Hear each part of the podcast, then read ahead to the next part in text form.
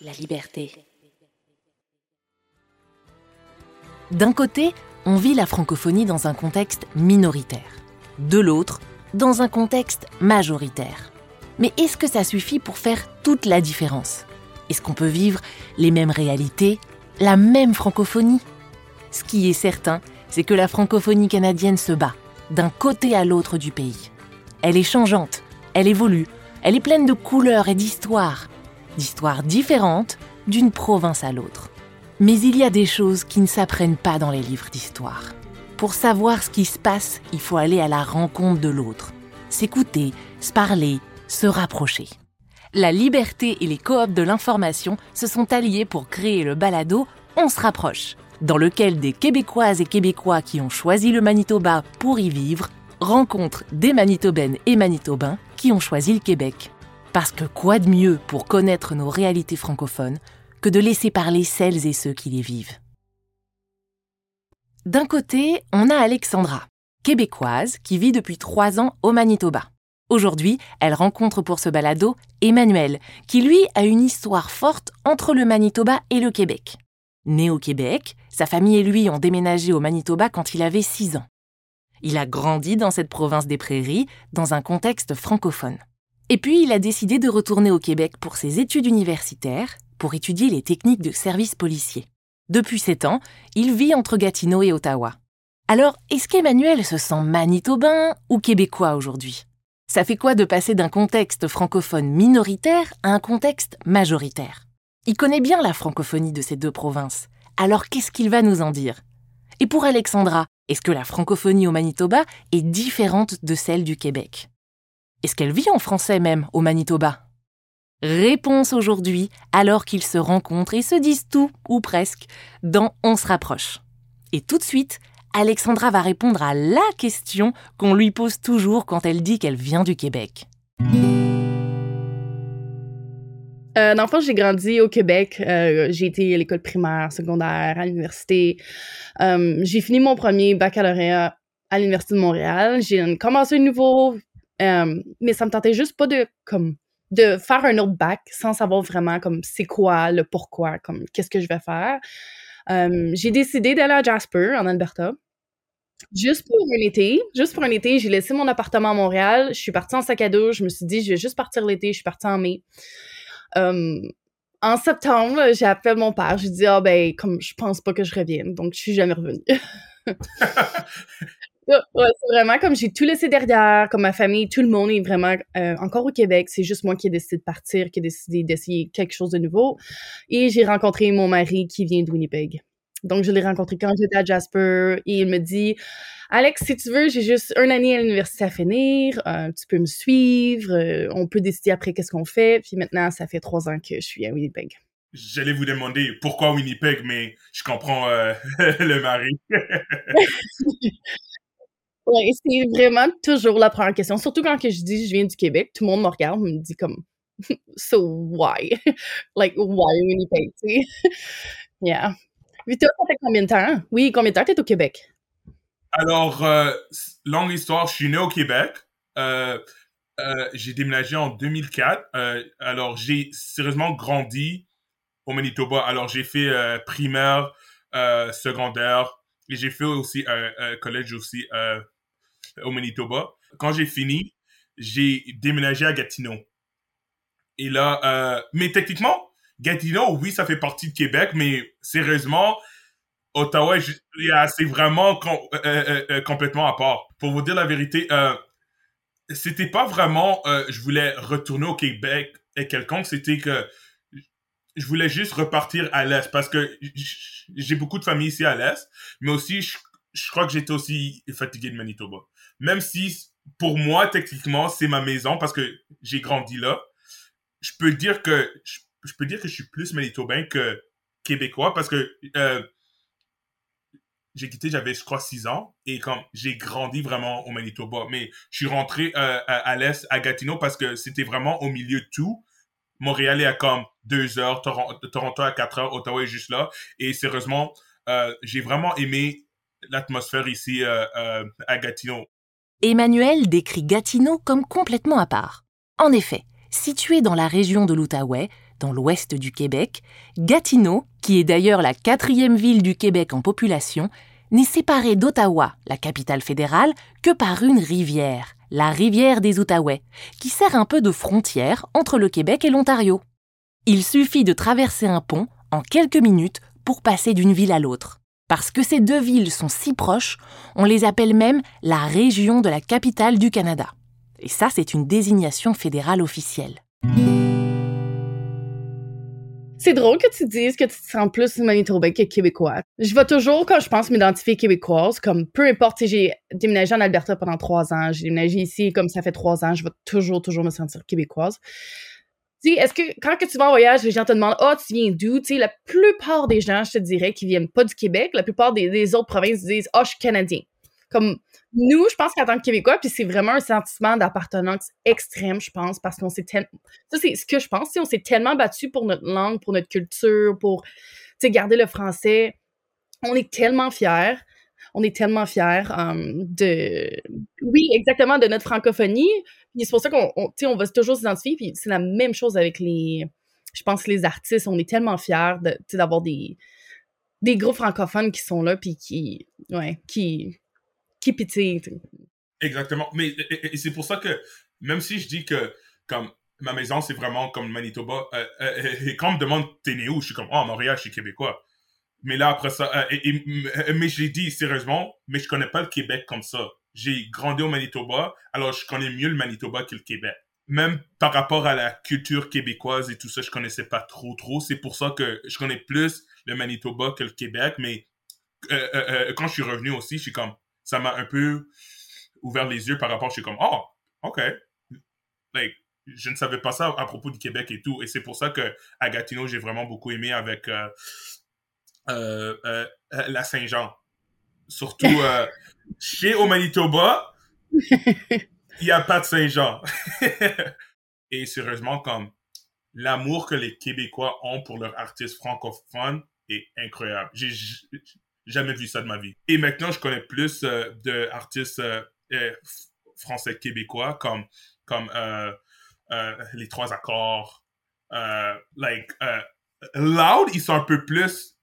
Comme, ils sont québécois, mais ils chantent quand même en anglais. Mais comme, c'est ça. Il y a comme j'ai pu connaître Hubert Lenoir et les Cowboys fringants et, et tout ça. So, comme, et je me rappelle une soirée, c'est comme il pleuvait. Il pleuvait et comme, il y avait les moustiques, mais, mais euh, euh, l'artiste qui était, euh, je, crois c'était les Cowboys fringants. Sérieusement, j'étais. C'est là que j'ai vu l'amour que les Québécois ont vraiment pour leur artiste. Tout le monde s'était pacté complètement avec la pluie et tout le monde était là quand même en train d'applaudir l'artiste qui était là. Et, et moi, j'ai comme, waouh, ça, là, vraiment, j'ai jamais vu ça. Le Québec, 100% euh, pour le français, ils supportent ça. Alexandra et Emmanuel parlent de fierté francophone, d'identité, du fait qu'il faut se battre pour que cette francophonie reste vivante. Mais est-ce que c'est propre uniquement au Québec? Est-ce que ce n'est pas quelque chose de commun à la francophonie canadienne? En déménageant hors du Québec, Alexandra a pu réaliser à quel point c'est différent de se battre pour sa francophonie en milieu minoritaire versus en milieu majoritaire. Elle parle par exemple de la loi 101 au Québec, qui est aussi appelée la charte de la langue française. Cette loi, adoptée en 1977, fait du français l'unique langue officielle au Québec, même si la loi a subi de nombreuses modifications depuis. La chose, c'est que c'est tellement c'est vrai parce qu'au Québec, tu veux pas le français, c'est français en situation majoritaire. Puis on essaie, on essaie de le garder. On a la loi 101, on a plein de lois qui fait que faut toujours que tu, parles en français en premier. Faut toujours que toutes les affaires dans tes magasins, que ça soit en français en premier, les annonces, les choses comme ça.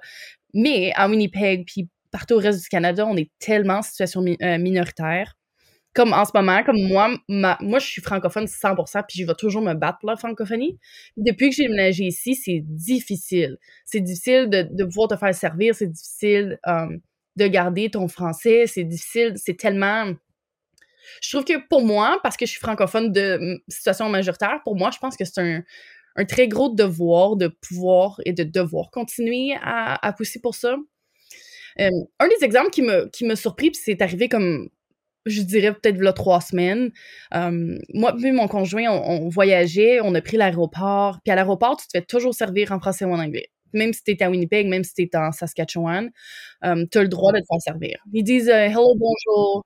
Puis là, ils vont te demander est-ce que tu veux un service en français ou en anglais? Puis il y avait un gros line-up, une grosse, tu sais, un gros line-up. Puis j'étais avec mon conjoint, mon conjoint parle pas du tout français. Puis moi, j'ai dit oui, je veux me faire servir en français puis lui, il me regarde comme, ben là, tu peux, tu parles anglais aussi, tu pourrais juste te faire servir euh, en anglais, là, il faut qu'il aille chercher une personne de plus, bla bla bla, puis comme, veux, veux pas, oui, ça l'entraîne des mesures supplémentaires, mais comme, c'est ça qu'il faut faire, je pense que si on veut garder notre français, si on veut, comme, lui, il comprend pas à quel point que les, les, le français s'est battu toujours pour que ça reste une, langue euh, au Canada, pendant que moi, comme, moi, ça fait partie de moi. Puis oui, je vais me battre. Puis oui, je vais demander pour toujours avoir mes services en français, même si je comprends aussi bien l'anglais, tu sais. Mais c'est exactement ça. Si on se bat pas pour, la langue va disparaître. Et, et c'est pour ça que moi, j'ai fait mes études sérieusement primaire jusqu'au euh, collégial. Je l'ai fait en français. Pour moi, la façon que je le vois, le français du Québec et le français euh, du Québec ou bien du Manitoba et tout ça, c'est complètement par accent, même par les mots qu'ils utilisent. Quand je suis revenu au Québec, je crois que c'était ma première année, euh, un monsieur, un monsieur rond, il me parle en français. Mais c'était un, français québécois de source, là. et, et, moi, ça fait comme 15 ans que j'avais pas entendu ça. Il me parle, je le regarde, je suis comme... Je, je regarde à mes collègues, je suis comme... Qu'est-ce qu'il a dit? Ils sont comme... Oh, t'as pas compris? Je suis comme, non, j'ai rien compris. Et comme, et, mais maintenant, à ce moment ici, si on parle, comme avec soit comme des petits slangs comme adresse ou tout ça, là, je vais comprendre. Mais à ce moment-là, je comprenais rien du tout. Et c'est pour ça que je dis aussi que le français est tellement enrichissant parce que il y a tellement, euh, tellement de façons, tellement d'accents que les gens, ils sont en train de parler le français qui enrichit la langue. Et, et c'est pour ça que c'est bien que ça reste, pour qu'on puisse euh, euh, euh, donner ça à nos enfants et tout ça. Et, plus, et en, plus, moi, je pense que ça ouvre beaucoup de portes aussi dans le futur. Puis, est-ce que tu penses que le français québécois puis le français du Manitoba, c'est la même chose? Non, non, 100% non, pas du tout. Interesting c'est tellement intéressant ce que tu dis, parce que moi, partout, puis ça fait des années, ça fait de, depuis 2017 que je suis partie, tout le monde me demande, c'est la première chose, est-ce que le français c'est la même chose? Puis moi, je dis toujours oui. Je dis, c'est toujours le même français, tu sais, puis moi, je le compare, puis don't get me wrong, comme il y a des, affaires où c'est sûr, si tu viens pas du Québec, tu vas pas comprendre. Parce que c'est tellement culturel, c'est tellement comme, tu sais, il faut que tu, comprennes le petit sens derrière le mot. Um, beaucoup de slang, ça c'est vrai, les slangs puis les sacres principalement, comme... 100%. Euh, mais moi, je, compare toujours le français comme si tu venais de la France puis du Québec. Tu sais, oui, les deux, tu savais être le même français, mais il y a des choses en France que tu vas dire différemment, peut-être. Même des choses au Québec que tu vas dire différemment. Puis l'exemple que je donne toujours aussi, c'est c'est comme l'anglais de l'Angleterre puis de l'anglais du Texas. Tu sais, je pense que les deux vont se faire comprendre, c'est la même base, mais tu sais, c'est ça, c'est approprier la culture aussi s'approprier la culture. Oui, parce que s'intégrer dans une nouvelle province, ça passe aussi par là, par la culture. Et la culture francophone est si diverse à travers le pays. En pré-entrevue, Alexandra nous a raconté à quel point elle a été émerveillée de découvrir le Festival du Voyageur, le plus grand festival d'hiver de l'Ouest canadien, ou bien la vie de la célèbre Gabrielle Roy. Il y a beaucoup d'écoles ou de bibliothèques appelées Gabrielle Roy au Québec mais Alexandra ne savait pas que l'auteur était franco-manitobaine. Maintenant, la québécoise travaille dans le quartier de Saint-Boniface, là où Gabriel Roy a grandi.